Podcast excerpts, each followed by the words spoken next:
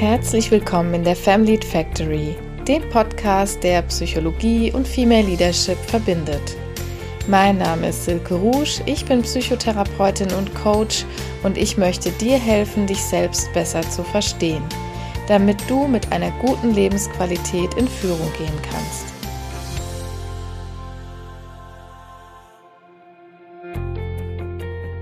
Herzlich willkommen zu einer neuen Folge Family Factory. Ich freue mich, dass ihr wieder dabei seid oder vielleicht auch zum ersten Mal dabei seid. Ich bin immer noch ziemlich aufgeregt, muss ich sagen, vor jeder neuen Aufnahme, denn für mich ist das ja alles auch noch ein bisschen Neuland hier. Ich mache meinen Job jetzt zwar schon ziemlich lange und bin auch schon länger Vorgesetzte und Coach, aber es ist was ganz Neues hier mit diesem Podcast-Medium umzugehen und ich finde mich jede Woche hier ein bisschen besser ein und freue mich jedenfalls, dass ihr jetzt dabei seid und zuhört. Anscheinend hat euch diese Folge angesprochen. Der Titel lautet ja Konkurrenz und Wettbewerb und über dieses Thema möchte ich heute mit euch sprechen, wie immer aus den verschiedenen Perspektiven heraus aus meiner persönlichen, aus meiner Perspektive, aus der psychologischen Profession. Und ja, auch natürlich, weil dieses Thema auch in Freundschaften oder in Gesprächen mit bekannten KollegInnen zum Beispiel immer wieder auftaucht. Aber nicht zuletzt, wenn ihr mich fragt, warum habe ich dieses Thema für den Family Factory Podcast ausgesucht, dann hat das erstmal einen großen persönlichen Bezug, weil ich gemerkt habe, wenn ich darüber nachdenke, welche Situationen mich im Job immer wieder stressen, das sind zugegeben nicht so wahnsinnig viele, aber Wettbewerbs- und Konkurrenzsituationen gehörten schon immer dazu und werden vielleicht auch noch eine Zeit dazugehören. Aber ich arbeite da auch ganz viel an mir selbst und möchte euch jetzt heute einfach ein paar Gedanken mit euch teilen. Und ja, ich habe jetzt angedeutet, ich habe einen persönlichen Bezug. Also wenn ich an die Schlagwörter Wettbewerb und Konkurrenz denke, dann kommen mir sofort einige geistige Blitzlichter. Ich weiß nicht, wie es euch geht. Bei mir ploppt sofort so etwas auf, der Vorlesewettbewerb in der fünften Klasse, in dem ich undankbare Zweite geworden bin, da ploppen Bilder aus dem Sportunterricht auf, in denen ich als letzte ausgewählt worden bin, so der Klassiker, den vielleicht viele von euch erlebt haben. Ich muss sagen, ich war im Kindesalter nicht die Riesensportskanone. Das war besonders schlimm für mich, also dort in Konkurrenz zu meinen Klassenkameradinnen zu stehen und vielleicht da den kürzeren zu ziehen. Und nicht zuletzt kommt mir dann auch das Beispiel von Jungs in der Pubertät in den Sinn. Da war natürlich eine große Konkurrenz. Jede von euch, die schon mal mit einer Freundin oder mit einer anderen Frau, mit einem anderen Mädchen um einen Jungen konkurriert hat, weiß, wovon ich spreche. Also das sind Situationen, die mir unmittelbar in den Kopf kommen, wenn ich an Konkurrenz und Wettbewerb denke. Und jetzt den Bogenschlag zu unserem Thema. Hier geht es natürlich um Konkurrenz im Job, denn wir sprechen ja hier über Female Leadership im weitesten Sinne. Und Frauen, das erlebe ich zumindest so, haben immer wieder große Schwierigkeiten, große Berührungsängste mit dem Thema Konkurrenz und Wettbewerb, so wie ja auch in meinem eigenen Fall. Das liegt ein bisschen daran, dass wir innerlich so keinen wirklichen Fahrplan haben für dieses Thema. Oder wenn wir einen haben, dann ist es ein eher sehr destruktiver Fahrplan.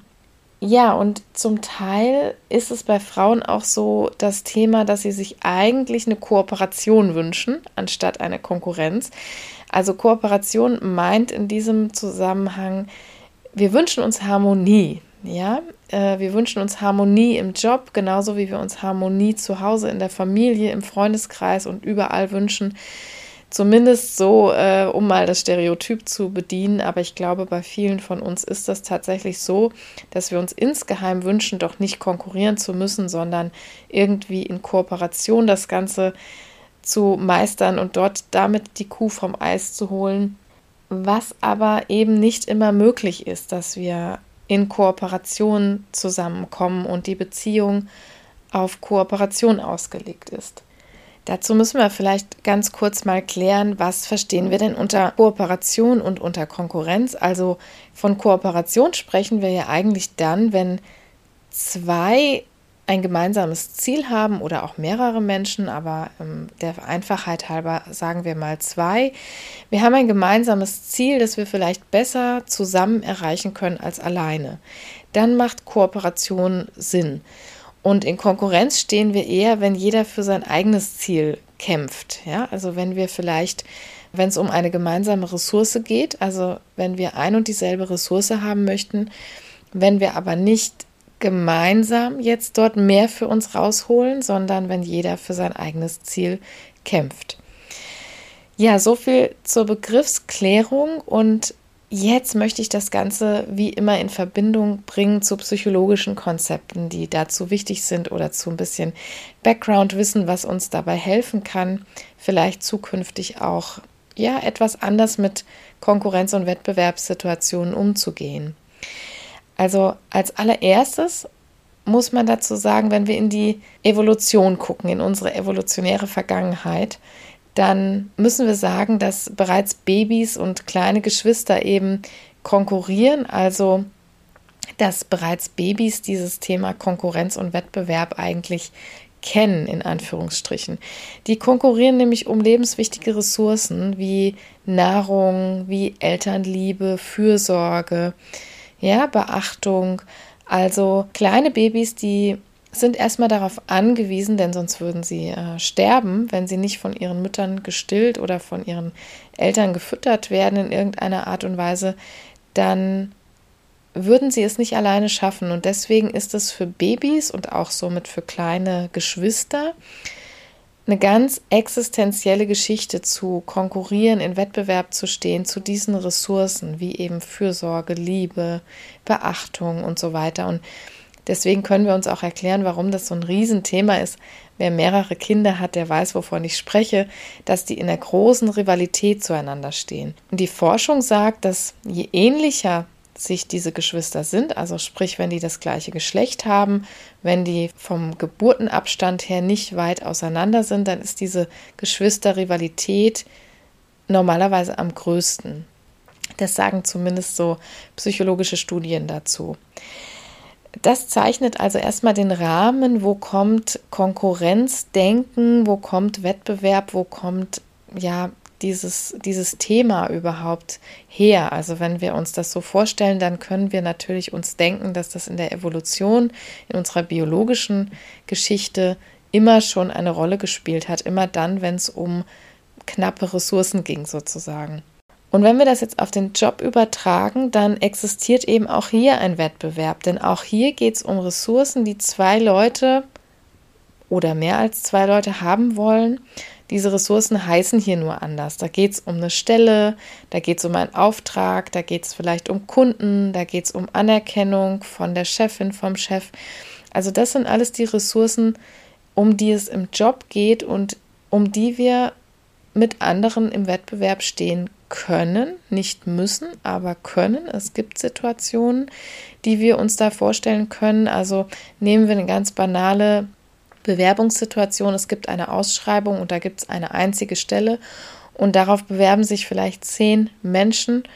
Und dann haben wir eine Wettbewerbssituation, denn nur einer dieser Menschen kann diese Stelle bekommen.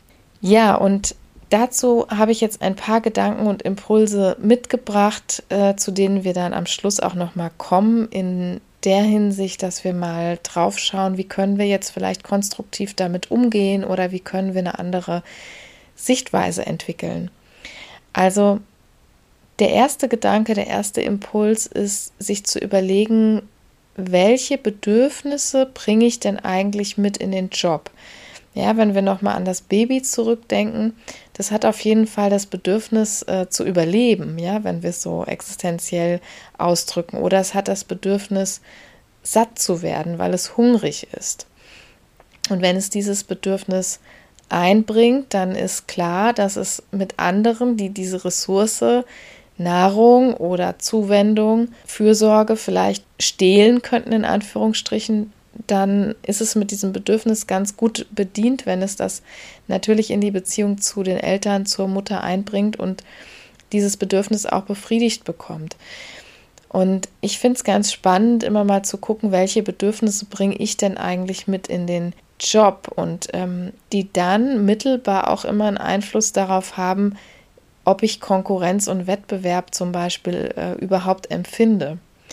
Vielleicht wird das nachher noch ein bisschen klarer, aber deutlich wird vielleicht, wenn wir das Bedürfnis nach, ähm, ja, ich habe eben so von Harmonie gesprochen, wenn wir das Bedürfnis nach Harmonie einbringen oder wenn wir das Bedürfnis nach Freundschaft einbringen, wenn wir das Bedürfnis nach Wertschätzung, Anerkennung, so etwas in den Job einbringen.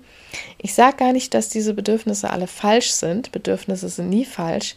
Aber wir können an der Stelle überlegen, ist deren Erfüllung denn im Job realistisch? Ja, denn wenn wir uns im Wettbewerb zu anderen Personen sehen, die unsere Ressourcen sozusagen stehlen können, dann lohnt sich schon immer hinzugucken, ist denn das Bedürfnis, was ich hier mit in den Job bringe, hier realistisch angebracht oder muss ich das vielleicht woanders befriedigen?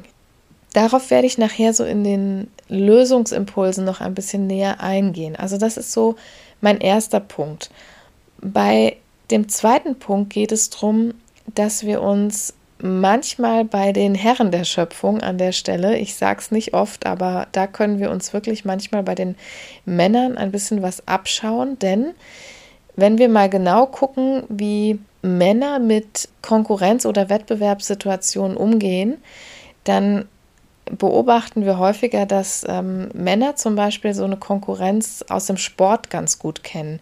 Ich habe in der letzten Folge zum Selbstvertrauen schon mal etwas über unsere Sozialisation erzählt und dazu, dass Mädchen und Jungs da ganz unterschiedlich sozialisiert werden, was zum Beispiel Durchsetzungssituationen oder eben Wettkampfsituationen betrifft. Wen das näher interessiert, der kann gerne nochmal in die Folge 1 reinhören oder sich das anhören. Und da würde ich jetzt nochmal drauf kommen, denn es ist ein ganz wichtiger Punkt, dass auch hier die heutigen Männer, also die früheren Jungs, ganz viele Wettbewerbssituationen kennenlernen. Häufig sind diese Jungs in irgendwelchen Mannschaftssportarten angemeldet. Manchmal passiert es auch im Schulsport, aber wir können beobachten, dass wenn Männer oder Jungs in Wettbewerb treten, in eine sportliche Konkurrenzsituation kommen, dann ist diese Konkurrenzsituation genau dort auf dem Platz, auf dem Fußballplatz oder in dieser Sporthalle ganz anders bei den Mädchen. Ja, wenn Mädchen in eine Konkurrenzsituation kommen, gehen sie ganz anders damit um. Also in eine Konkurrenz zu kommen, das wird bei Mädchen schnell mit intrigantem Verhalten verknüpft und mit ja mit einer Auseinandersetzung mit äh, der Freundin zum Beispiel. Und das hält dann auch noch außerhalb dieser Sporthalle oder dieser Reithalle oder wo immer es geschieht an. Also das wird mit rausgetragen und ähm, wir sind dort so gesehen etwas nachtragender als die Jungs und die Männer. Also wir können uns insofern von den Männern da eine Kleinigkeit abschauen, indem wir das Ganze so betreiben, wie die Männer das auf dem sportlichen Feld auch tun. Vielleicht habt ihr das auch schon mal in der Politik beobachtet oder wenn Männer zusammensitzen bei einem Meeting oder in einer anderen Jobsituation, da kann es manchmal ganz schön heiß hergehen. Die können sich sogar richtig verbal an die Gurgel gehen und sich beschimpfen, ähm, sich Argumente an den Kopf knallen, die manchmal gar nicht so nett angebracht sind. Aber kaum gehen die aus der Arbeitssituation raus, ist diese Konkurrenz, diese Wettbewerbssituation vorbei. Und die können ganz toll miteinander ein Bier trinken gehen äh, und haben da überhaupt kein Problem damit, auch nach diesem sportlichen Match. Das ist zum Teil für Frauen undenkbar. Das so als zweiten gedanklichen Impuls. Und der dritte Impuls ist, dass wenn wir so eine Konkurrenz zu jemandem wahrnehmen und uns so schlecht damit fühlen, dass es häufig damit zusammenhängt, auf welcher Ebene wir Botschaften verstehen, die an uns gesendet werden. Ja, der große und großartige Psychologe Friedemann Schulz von Thun, der schon ganz viele tolle Bücher geschrieben hat. Ich verlinke auch gerne eins in den Show Notes davon zur Kommunikation. Er ist ein sehr renommierter Kommunikationsexperte und schreibt auch ganz tolle eingängige Bücher, wie ich finde, kann ich hier an dieser Stelle nur empfehlen. Der hat ganz viel dazu geforscht und geschrieben über das Vier-Ohren-Modell der Kommunikation. Also er spricht davon, ne, dass es zwischen Sender und Empfänger immer verschiedene Ebenen gibt. Das heißt, ich kann eine Botschaft zum Beispiel auf einer Sachebene funken oder senden. Ich kann die aber auch auf einer Beziehungsebene senden. Ich kann die aber auch so auf einer Selbstoffenbarungsebene senden. Und da gibt es eben diese Sendungen von dem in dem Fall vielleicht Chef, wenn wir von der Jobsituation ausgehen oder von der Vorgesetzten. Und wenn die uns gewisse Botschaften senden, dann kommt es immer auch darauf an, auf welcher Ebene verstehe ich das Ganze. Ja, und hier ist ein bisschen Achtung geboten davor, jobrelevante Informationen, die von Vorgesetzten gesendet werden, immer ähm, so ein bisschen auf einer heiklen Ebene zu verstehen. Ich werde, wie gesagt, gleich auf diese drei Punkte nochmal ein bisschen näher eingehen. Zum vierten Punkt möchte ich sagen, dass Frauen häufig nicht gerne in den Wettbewerb gehen oder in die Konkurrenzsituation gehen, weil sie prinzipiell befürchten, nicht gut genug zu sein. Ja, also das Ganze ist ein Selbstwertthema. Ähm, irgendwie ist es immer ein Selbstwertthema, aber gerade bei diesem Thema Konkurrenz und Wettbewerb nochmal ganz besonders, weil man sich ja natürlich fragen muss, warum gehen wir dem aus dem Weg, warum fühlen wir uns damit so schlecht und in der Folge ist ja ein Wettbewerb immer damit mit dem Gedanken verbunden, wir könnten da auch scheitern. Wir könnten nicht gut genug sein, wir könnten hinter dem anderen zurückstehen. Also hier würde ich gerade eine kurze Anekdote aus meinem persönlichen Leben einbringen, die mir dazu gerade einfällt. Und zwar gab es an unserer Schule irgendwann eine ganz tolle AG, eine Art AG-Angebot und wir haben ein Musical gemacht. Es wurde, sollte ein Musical aufgeführt werden. Ich glaube, das war am Anfang Grease. Ähm, und es war ein Projekt, was mich total begeistert hat. Ich habe schon seit meiner Kindheit, ich glaube, seit ich vier oder fünf war, im Chor gesungen, später auch als Solistin im Chor gesungen und habe da so ein bisschen eben gesangstechnische Ausbildung erhalten. Und als dann in der, ich glaube, achten Klasse ungefähr dieses Musical an unserer Schule stattfinden sollte, dann gab es regelrecht eine Art Casting. Also das heißt, es wurde nicht einfach eine AG gegründet und dieses Musical gemacht und jedem wurde eine Rolle zugeteilt, sondern es gab tatsächlich eine Art Casting. Man musste sich eine Rolle aussuchen, für die man Lust hatte vorzusingen und dann musste man vor der Musical Leiterin, die eine sehr kompetente, ja, musikpädagogische ähm, Kraft war, vor der musste man das dann vorsingen. Und ab diesem Zeitpunkt, ab da, wo ich das wusste, habe ich mich aus diesem Projekt ausgeklinkt. Ja, also das haben meine, meine engsten Freundinnen überhaupt nicht verstanden zuerst, weil die mich natürlich auch irgendwie kannten aus diesem musikalischen Bereich und wussten, dass ich eigentlich in meiner Freizeit ganz viel mit Musik am Hut habe aber ich habe das nicht über mich gebracht. Ich stand in unmittelbarer Konkurrenz zu einem Mädchen unserer Schule, von der ich wusste oder gehört habe, dass sie ganz, ganz toll singen kann. Und wir hätten um die gleiche Rolle gebuhlt sozusagen. Wir hätten für die gleiche Rolle beim Casting vorgesungen und ich bin dieses Casting nicht mal angetreten. Genau aus diesem Grund, den ich eben geschildert habe, ich hatte nämlich furchtbare Angst, nicht gut genug zu sein. Ich hatte furchtbare Angst davor, mich zu blamieren und dass ich scheitern könnte und dass ich am Schluss als Loserin dastehe. Ja, ich sage es jetzt einfach mal so, wie es ist. Das ist so ein ganz persönliches Beispiel. Ich weiß wirklich, wovon ich rede, wenn ich davon spreche, dass wir Angst vorm Scheitern haben oder solche Situationen vermeiden. Jetzt möchte ich aber als Fazit nochmal die Punkte aufgreifen, die ich gerade in diesen Impulsen schon mal angedeutet habe. Und zwar im Job geht es anders als in unserer Evolution eben nicht um Leben und Tod. Ja? Wir können uns deshalb versuchen, etwas lockerer zu machen, was dieses Buhlen um gewisse Ressourcen angeht. Wir haben gesagt, Ressourcen sind Kunden, Stellen, Aufträge, Anerkennung. wir können uns diesbezüglich ein bisschen lockerer machen, weil es geht dabei nicht darum, dass wir in Konkurrenz treten, ähnlich wie kleine Babys eben, dass wir nicht in Konkurrenz treten zu unseren Geschwistern, die uns dann die wertvolle Fürsorge wegnehmen und wenn wir die nicht bekommen, dann sterben wir.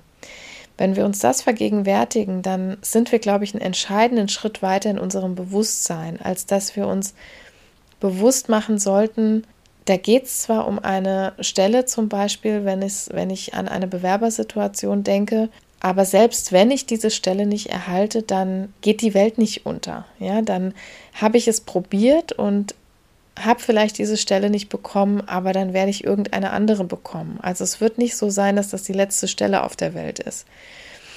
Wenn wir uns das nochmal vor Augen führen, dann können wir innerlich mit einer ganz anderen Haltung und schon mal wesentlich lockerer an solche Konkurrenz- und Wettbewerbssituationen rangehen. Der zweite Punkt, der hat sich so mit den Bedürfnissen beschäftigt und darauf möchte ich noch mal kurz eingehen, denn wenn wir sehen, wenn wir das so zur Grundlage nehmen, dass jeder und jede im Job gewisse Bedürfnisse verfolgt, dann fällt mir Konkurrenz leichter, wenn ich das nicht persönlich nehme. Also ich kann das dann eher auch sportlich nehmen oder bezogen auf unsere Rollen. Wenn zwei Menschen mit einem Bedürfnis in eine Konkurrenzsituation gehen und ich mache mir dieses Bedürfnis nochmal sehr bewusst, ja, in der Psychologie würden wir sagen, das wird salient in dem Moment, dann können wir nochmal ganz anders darüber denken, dann müssen wir nicht den anderen sehr persönlich verurteilen oder wir müssen uns auch nicht selber persönlich verurteilt vorkommen. Denn wenn überhaupt, dann zielt das Verhalten des anderen oder auch unser eigenes Verhalten auf unsere Gegner in, in Anführungsstrichen, in deren Rolle, in deren Jobfunktion ab. Ja, es geht nicht um die Person, es geht nicht darum, dass wir als Person schlecht sind oder schlechter sind und es geht auch nicht darum, dass diese andere Person irgendetwas viel besser kann oder irgendetwas viel besser macht oder besser geeignet ist, sondern es geht dann wirklich um diese Rolle, in der jemand steckt und auch vielleicht eine Rolle, für die sich jemand bewirbt.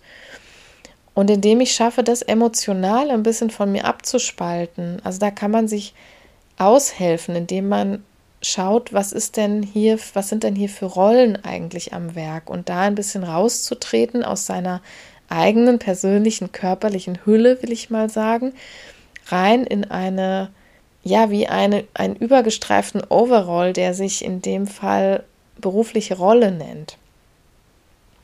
Dann wird es ein bisschen einfacher und dann kann ich das, ja, ich habe gesagt, eher sportlich nehmen. Also im Sport ähm, haben wir ja auch zum Beispiel Trikots oder irgendeine andere Art von Uniformierung, die wir anziehen. Und ähnlich wie ein Sportler, der dieses Trikot nach dem Spiel, nach dem Match wieder auszieht, und dann ganz locker mit jemandem ein Bier trinken gehen kann äh, oder ein Eis essen gehen kann. So könnten wir das auch probieren, in Jobsituationen zu nehmen, ne? dass wir unsere Jobrollen, unsere Jobuniformen jetzt eher im übertragenen Sinn danach auch wieder ausziehen können und somit ein besseres Verhältnis dazu kriegen und es macht uns dann auch nicht so angreifbar als Person, als Mensch, weil ich in der Jobrolle mich in dem Moment sehen kann. Der letzte Impuls, den ich hiermit nochmal aufgreifen möchte als Art Lösungsansatz, das ist, ich habe das eben schon mal beschrieben, dass ja die Angst ist zu scheitern. Also weshalb ich nicht in Wettbewerb gehen kann oder weshalb wir Frauen Konkurrenzsituationen häufig so verabscheuen, ist diese Angst zu scheitern oder nicht gut genug zu sein. Aber es gibt auch eine positive Nebenwirkung von Wettbewerbssituationen und es ist immer die Sichtbarkeit.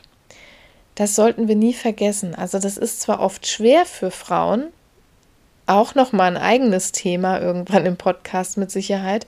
Sichtbarkeit ist nicht leicht, aber es ist auch eine positive Nebenwirkung von Wettbewerbssituationen. Denn wenn ich jetzt in den Ring steige, ja, meine Lieblingsforschende an der Stelle, Brene Brown, ich denke, viele von euch kennen sie. Sie ist Soziologie-Professorin aus den USA ich verehre sie mittlerweile wirklich sehr und habe fast alle Bücher von ihr verschlungen. Sie spricht immer davon, in die Arena zu steigen, ja, und dass das das Hauptsächliche eben ist, ähm, das beschreibt sie vor allem in, ihr, in, ihrem tollen Buch Dare to Lead auf Englisch. Auf Deutsch heißt es, glaube ich, Führung wagen. Das kann ich gerne auch nochmal in den Show Notes verlinken. Es ist sowas von ein, ein Blick wert. Ich, ich, ich untertreibe fast schon. Es ist auf jeden Fall wert, komplett verschlungen und durchgelesen zu werden. Für jede weibliche Führungskraft auf jeden Fall. Es geht dabei viel um Verletzlichkeit und Scham. Das sind ihre Hauptforschungsthemen.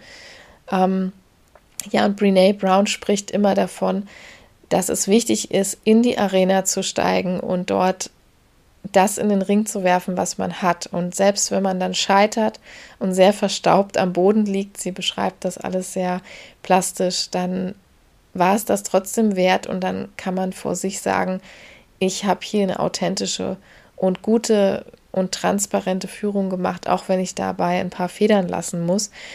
Und so ähnlich sehe ich das auch mit Wettbewerbssituationen. Wir gewinnen dadurch im Zweifel nicht die Ressource, wenn wir scheitern. Aber hier an dieser Stelle gewinnen wir immer Sichtbarkeit, denn das ist auch immer eine Trainingsgelegenheit. Für weitere Anläufe ist das immer als positiv hervorzuheben.